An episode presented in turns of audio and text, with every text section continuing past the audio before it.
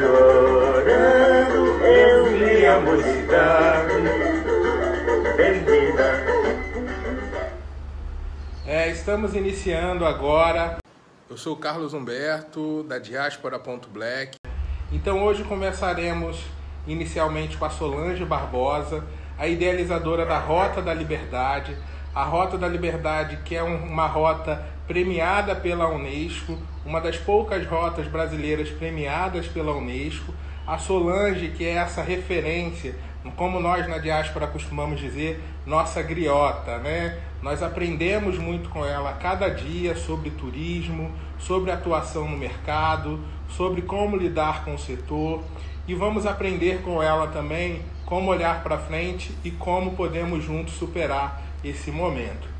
Começamos com nada mais, nada menos que Cartola, né? Cartola que nos fala com a canção, né, que devemos sorrir, né? E que devemos sim levar a vida. Como levar a vida num momento que não está fácil? A Diáspora.black atua no mercado de turismo. Quando falamos de turismo, falamos de sonho. Falamos de sonhos, falamos de possibilidade de conhecer histórias que não conhecemos, ou conhecer história a partir de leituras ou releituras e de óticas que não necessariamente são as nossas, entender aí grandes legados da cultura, da memória. Chegamos num momento em que é crescente o número da população negra se autoafirmando, é crescente o número de negros e negras viajando para conhecer as suas histórias, e é crescente essa necessidade da gente entender as nossas raízes, as nossas origens e a nossa identidade. Por isso, trabalhar com turismo, a gente trabalha com algo que é muito profundo, né? que está na essência aí do nosso conhecimento e pode fortalecer aí as nossas histórias, as nossas é, representações é, culturais e a forma também como a gente se, se vê e se apresenta ao mundo. Então, o turismo pode gerar sim, contribuições contundentes para a formação é, social, intelectual e também política. Né? Então, é por isso que nós estamos falando nesse momento é, de uma conjuntura que não está muito positiva para empreendedores do turismo. Né? não só para grandes empresas que estão sendo afetadas e já tem várias iniciativas aí para manter grandes empresas operando, sobretudo é, as empresas aéreas, mas também como pequenos empreendedores, né, como empreendedores que dão sentido à prática do turismo, estão sendo impactados por neste momento. Como esses, como esses empreendedores estão vivenciando essa realidade. A Solange está aqui com a gente já, é, agradeço a sua disponibilidade, Sol. É, gostaria que você se apresentasse um pouquinho, já te apresentei aqui, né? É, deixa eu te fazer uma pergunta, então, para provocar essa apresentação, Solange. Solange, okay. conta, é, conta um pouquinho da sua trajetória, né? Quanto Solange Barbosa até chegar no turismo.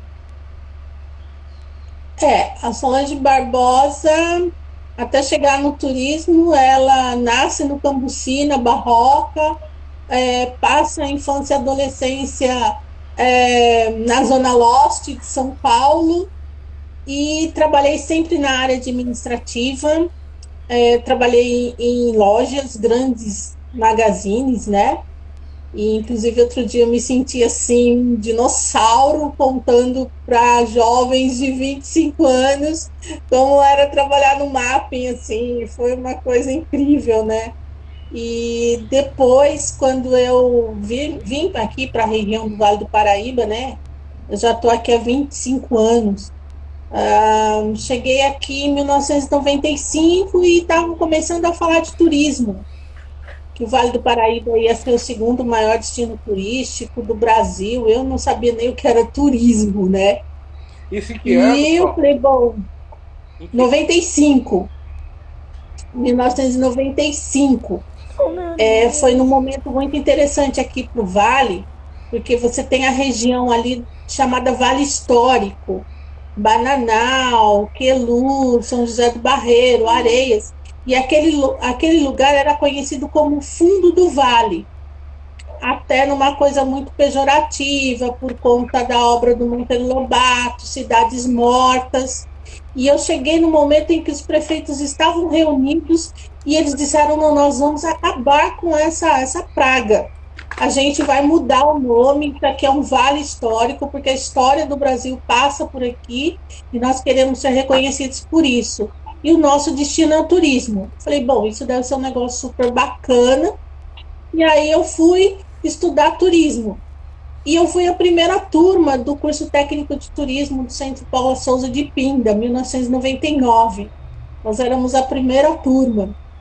E era muito legal, assim, porque não tinham professores é, para dar os, os, os, os cursos, né? Então, assim, nosso professor de recreação era um sargento do Exército. Nossa professora de História da Arte era uma professora de é, de quarta série de ensino fundamental. Então, assim, ela chegava, ela trazia tudo que ela tinha de apostila e livros sobre arte, dava na mão da gente e dizia, gente, estudem, sejam felizes. E era um aprendizado coletivo. Vocês iam aprendendo ali, é, manipulando, conhecendo essas histórias todos juntos ali naquele momento, né? Exatamente, os professores eles estavam aprendendo com a gente, a nossa turma era muito bacana, porque era uma turma de assim, todo mundo que tipo não deu certo em alguma coisa na vida, estava ali fazendo turismo, estava tentando uma nova chance de dar certo na vida, e foi com certeza a melhor turma de turismo que nós tivemos naquele curso. É, você deu uma aula para gente aqui de como, né, é, a primeira turma de turismo do Vale do Paraíba, né? É, iniciou e você fez parte dessa turma. E eu ressaltei uma frase que você falou, né? Os professores aprendendo com a gente, né?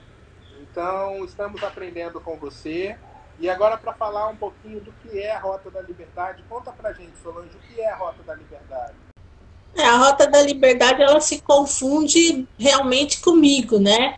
É, vivendo no Vale do Paraíba, eu tive a, a, a, condição de conhecer as comunidades negras tradicionais aqui do Vale, que eram coisas maravilhosas. Ter contato com os quilombolas lá de Ubatuba, o pessoal do Jongo, de, de Guaratinguetá, e o pessoal de Congada, de Moçambique, a festa de São Benedito, que é sensacional em Aparecida, é uma coisa linda demais.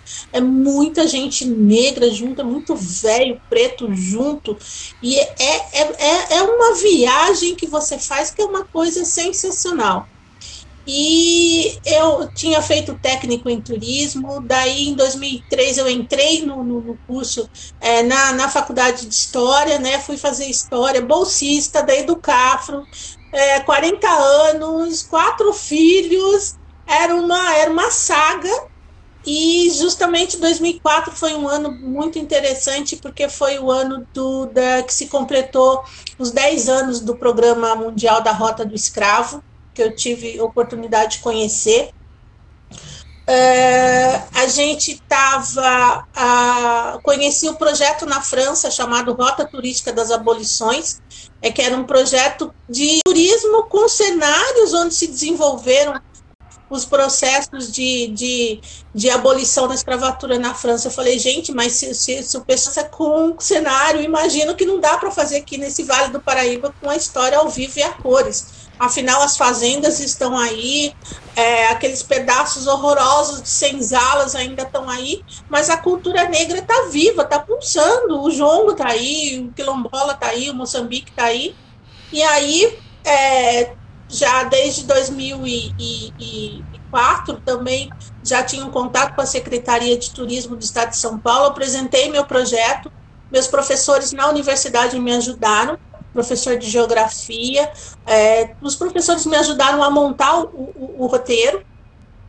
Eu não quis fazer o curso de turismo na Unisal, mas tinha o curso de turismo na Unisal. Tinha o bacharelado em turismo. Então, é, os professores me ajudaram muito. É claro que teve alguns professores que riram, que acharam que aquilo era uma palhaçada, mas tudo bem. E eu tive a felicidade também do Felipe Pichot, que era o coordenador do projeto na França, é, deles, dele falar espanhol. Então ele me orientou em português. Eu tive uma orientação internacional e ele também já me jogou logo no colo da Unesco. E foi assim, foi uma conjunção muito bacana, foi um momento muito feliz.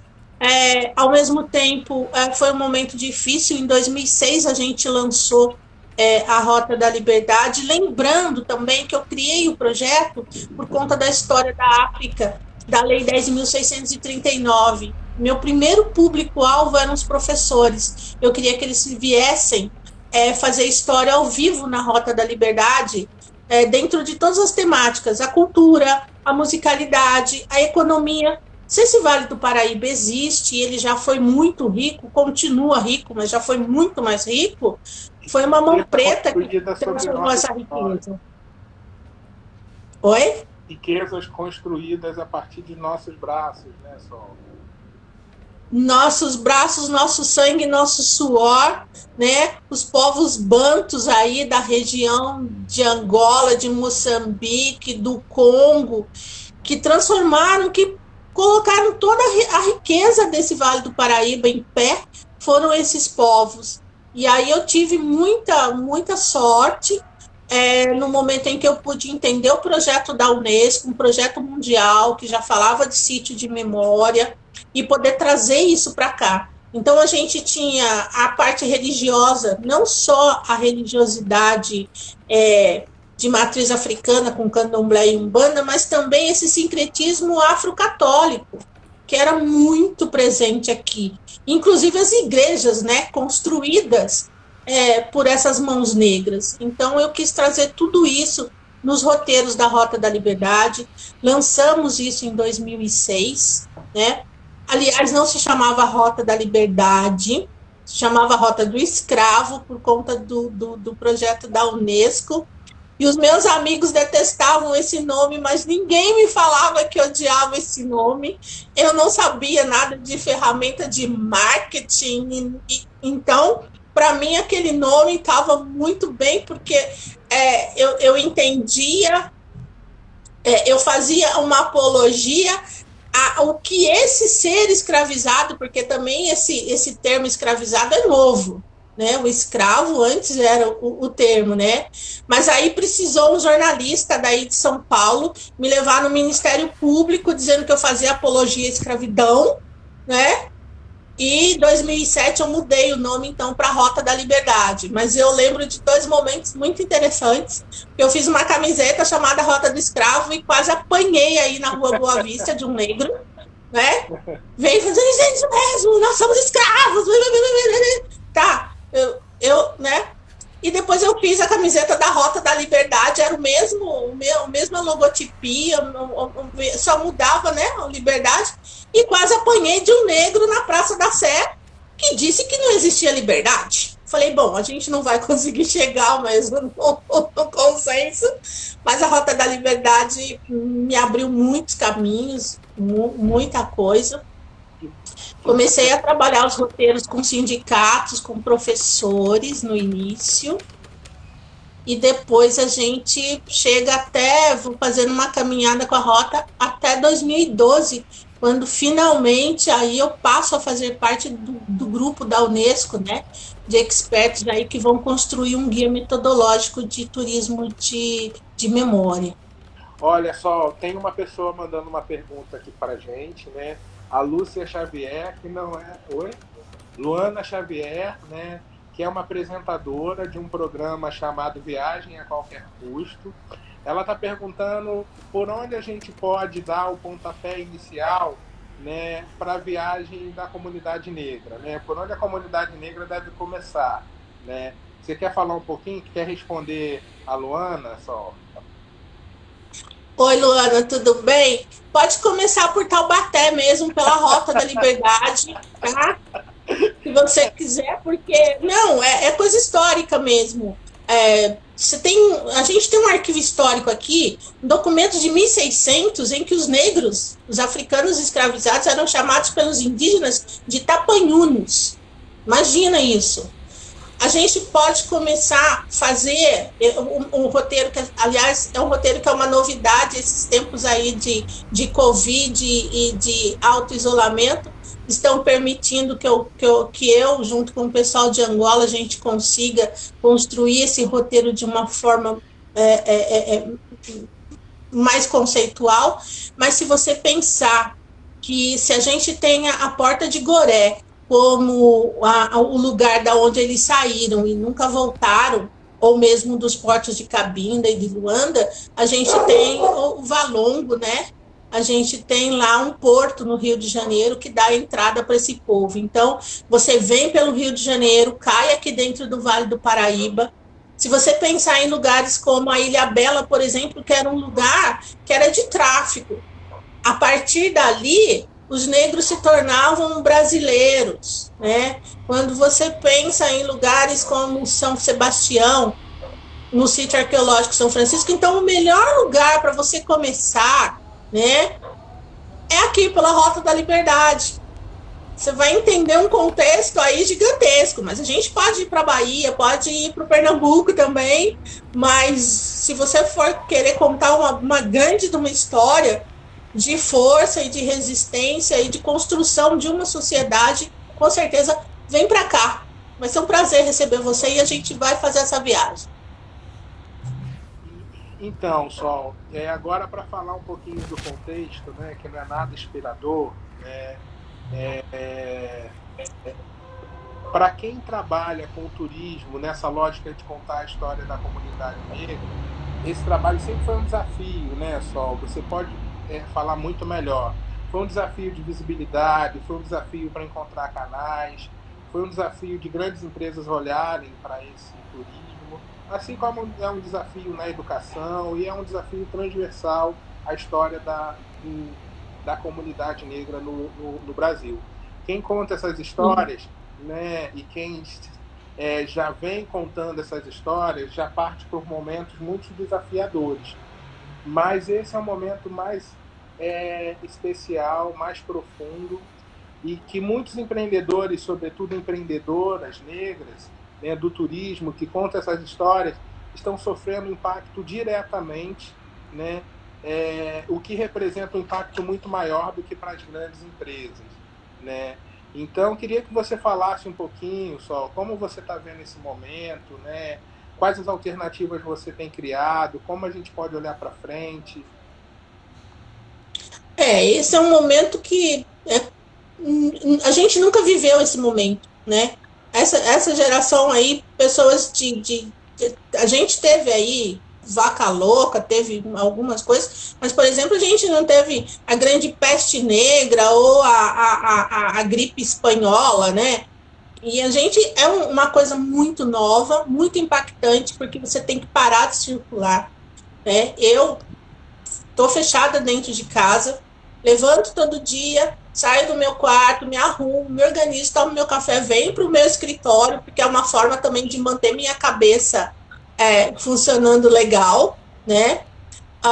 Estou uh, revisando os meus, os meus, os meus roteiros, estou melhorando muita coisa, estou buscando dentro da minha própria história novas formas de, de, de, de roteirizar. Estou aqui pensando em contar a história da Rota da Liberdade, porque é uma história muito bonita do projeto, porque ele se mescla com todos os momentos da minha vida. O impacto, eu sou, eu sou MEI, então o impacto disso para mim é, foi devastador, né? Porque eu comecei a ter cancelamentos. As nossas comunidades, que são o alvo das nossas visitas, estão isoladas. E uma das coisas que eu mais aplaudo foi justamente a ação dos, dos quilombolas de já serem os primeiros a dizer, olha, agora a gente vai, a gente vai se acautelar, a gente vai cuidar da gente. É, é, isso é muito importante, mas traz um impacto. A gente estava com roteiros para colocar na rua, é, para andar pelas ruas e contar a história dos negros nas ruas, e tudo isso agora teve que dar um stop esse é o momento que eu tô para ganhar dinheiro ou pelo menos para me sustentar. Eu tô fazendo sopa. Eu sou uma ótima cozinheira, então eu tô fazendo sopa. Muito linda, cara. É a, a minha terapia agora é ir para as panelas e fazer comida, que é uma coisa que eu gosto. Estou é, usando os meios tecnológicos para conversar com os parceiros e quero agradecer para vocês, o Carlos hoje ele sabe que ele me chamou de manhã e eu falei, eu não quero, eu não quero. E só o fato dele ter falou, não, não, vamos lá, vamos reagir, né? Eu tive que ir lá, arrumar o cabelo, passar batom, trocar de óculos. Teve um monte de coisa aí que eu tive que né, me reorganizar, pois eu não vou aparecer toda despencada na frente de ninguém, né? Então, esse, esse momento é importante para isso. É, eu estou re, revendo os meus roteiros, estou pensando seriamente, meu filho está me ajudando, eu quero gravar vídeos, quero, eu tenho um canal de YouTube da Rota da Liberdade, né? Eu quero contar a, história da Rota da Liberdade lá, quero contar a, a, o, o, caminho e todo o trabalho que vem sendo desenvolvido há quase é, 30 anos aí pelo pessoal da Unesco na Rota do Escravo. As pessoas não têm a ideia da dimensão da produção que é feita, da união dos cinco continentes, porque nós tivemos negros africanos escravizados nos cinco continentes. Em cada um deles tem uma história de luta, de resistência, e a Unesco veio buscando condensar e juntar todas essas, essas histórias e fazer todas as ligações. Então eu estou nesse momento muito mais voltada, né? É, eu lancei a Rota da Liberdade em 2006, né? Ou seja, é, esse ano é um ano importante porque também é, são os, os Wauaus. É, em 2009 é, na virada de 2009 para 2010, a Rota da Liberdade ganhou um prêmio da National Geographic como um dos 10 melhores projetos de geoturismo do mundo. Né? Foram 211 iniciativas mundiais e a única da América do Sul foi a Rota da Liberdade, mas já por isso já é tudo, mas quem era uma das juízas era Angari Matai, a primeira mulher africana prêmio Nobel no mundo. Então, as palavras dela, eu estou lendo e relendo o que, ela, o que ela disse como juíza, justamente para buscar me fortalecer e para buscar é, trilhar esse caminho. Então, porque são 10 anos aí de comemoração, né? E, e, e eu estou me recolhendo e relendo tudo que, que, que é a minha história para voltar com roteiros que reverenciem cada vez mais aqueles que construíram esse caminho que a gente está pisando né? Mas eu queria te perguntar, Sol, como você vê a comunidade negra que viaja, né? Como você vê a sociedade contribuindo para fortalecer operadores de turismo como é, e roteiros de turismo como a Rota da Liberdade? Como você vê isso olhando para frente? Olha, é, eu acho que a gente tem uma, um, um trajeto muito grande ainda que nós saímos de uma questão de, de turismo étnico, 2003 se chamava turismo étnico, onde você ia nas comunidades e visitava as comunidades, eles não participavam. Uh, no meio desse processo surgiu Rota da Liberdade, os quilombos começaram a se organizar para serem os agentes, os agentes, né? Eles eram coadjuvantes no processo, começaram a se organizar para serem atores principais no desenvolvimento do turismo. Uh, a gente ainda não teve por parte do governo brasileiro, do Estado brasileiro, um olhar, um olhar de respeito mesmo, né? A gente não teve ainda. É, a, o Estado brasileiro ainda nos deve isso, porque é, nós estamos na rede internacional de afroturismo e nós sabemos é, dessa jornada da gente em busca de reconhecimento e principalmente em busca de valorização de um trabalho que é sensacional. Porque a gente tem uma geração como a sua, que está aí trazendo novas narrativas. A gente mudou de turismo étnico para afroturismo. Né? É, a Tainá que vem lá e fala do negro viajante porque eu, quando criei a Rota da Liberdade, é, os negros que vinham eram muito poucos e eles tinham muito medo. Eles tinham muito medo do que eles iam encontrar, porque sempre nos disseram que nós éramos horríveis, que nós éramos feios, que tudo que a gente tinha não era legal, não era bacana. Então, vinha um público não negro, muito interessado, mas muitos vinham também naquela coisa meio de zoológico, pra, né? mas o negro estava fora desse processo. Coisa que de 2017 para cá, a gente está vendo também essa mudança. Né? Eu acho que é, a gente está numa caminhada agora, esse momento que a gente está parando é para a gente também rever isso. como nós vamos olhar é, as nossas comunidades, como a gente vai se posicionar como viajante negro. Eu mesmo nunca, eu viajei pelo mundo, já fui para Colômbia, já fui para França, é, eu, eu, eu, já, eu já fui para Angola, e eu nunca me vi como viajante negra. Né? Então, essa é uma narrativa de hoje. Esse corpo negro, né? Então, eu acho que esse momento é para a gente começar a se organizar até como rede internacional, até como, como, como, como profissionais do chamado afroturismo, para a gente discutir isso entre a gente. Que caminho que a gente vai tomar e como a gente vai é, estimular o Estado a ter um reconhecimento muito, muito maior sobre isso. E uma coisa que é muito importante para mim, que me, me pega muito. Eu sou uma técnica, eu sou uma turismóloga, eu sou uma profissional do turismo.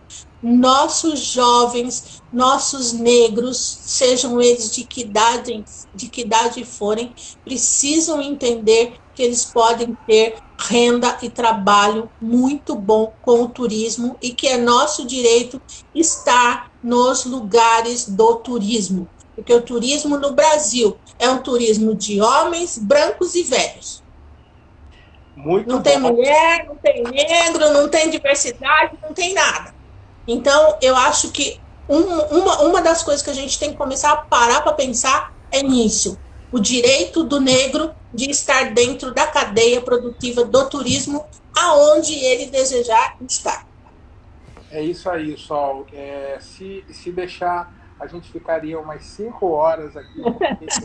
É, eu realmente eu fico muito inspirado quando eu te ouço falando, né? Muito emocionado.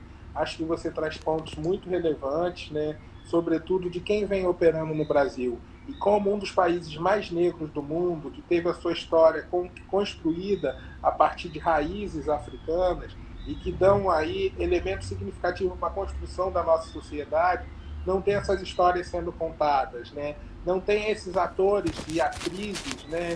Que são é, é, que falam com pertença desse lugar, se destacando dentro do setor de turismo, de turismo. Mas olhando para frente, esse é um lugar que precisamos disputar e que estamos disputando, né? A Sim. Catarina Souza de Minas Gerais, né?